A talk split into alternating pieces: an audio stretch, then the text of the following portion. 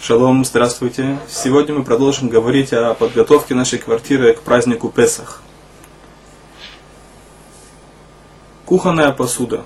В старые времена, когда той же самой посудой пользовались в течение года и в Песах, требовалось кашировать посуду.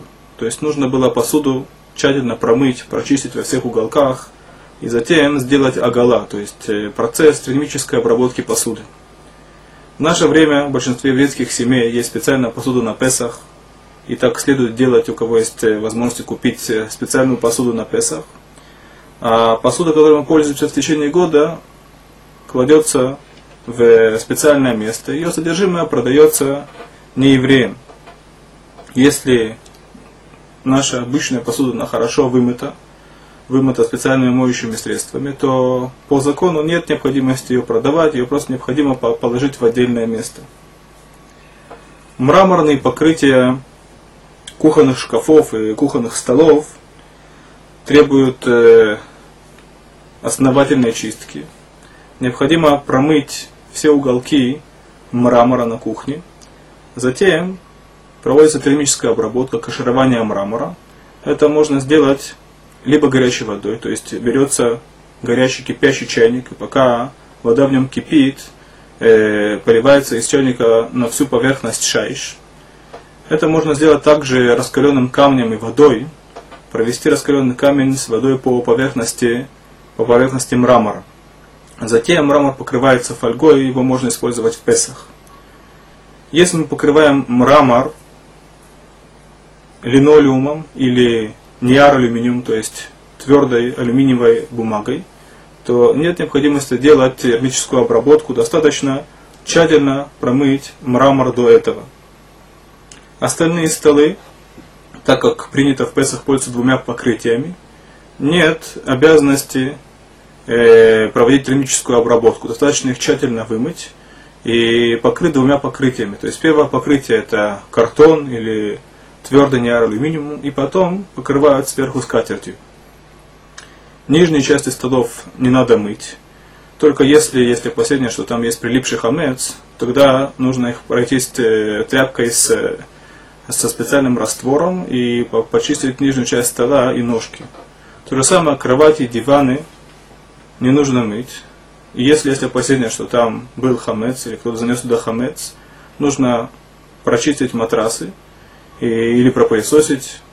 То же самое касается э, диванов и кресел. Иногда они используются, когда кушают хамец, находясь в диванах и в креслах, и поэтому следует пропылесосить э, все отверстия в креслах и в диванах. Это то, что касается нашей мебели.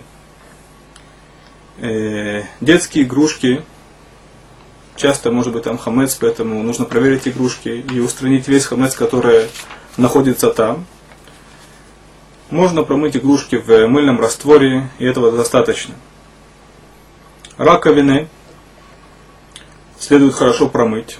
Э, сливное отверстие следует залить э, специальный раствор, в Израиле называется экономика, с водой.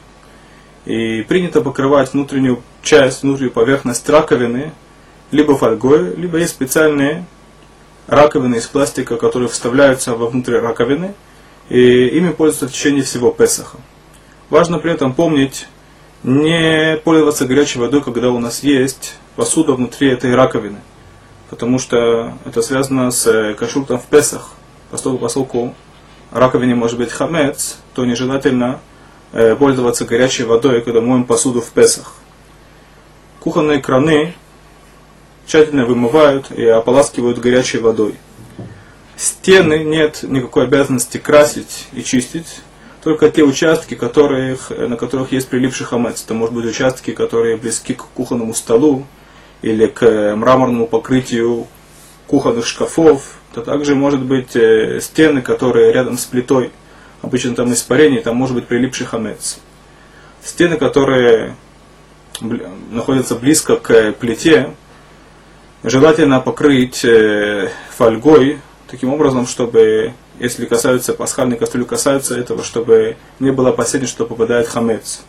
То же самое касается стен, которые соприкасаются с кастрюлями э, на, рядом с, кухон, с поверхностями, покрытыми мрамором, э, над кухонными шкафами. Полы в былые времена они были земляные полы, там было много щелей, поэтому требовалось много сил для того, чтобы их очистить от хамец.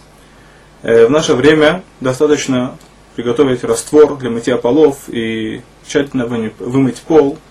И даже если есть какие-то крошки на полу, то раствор, он нейтрализует хамец. Книги, которые используются, используются за столом в течение года, желательно продать их содержимое не евреям, и книги, книги не использовать в Песах, естественно.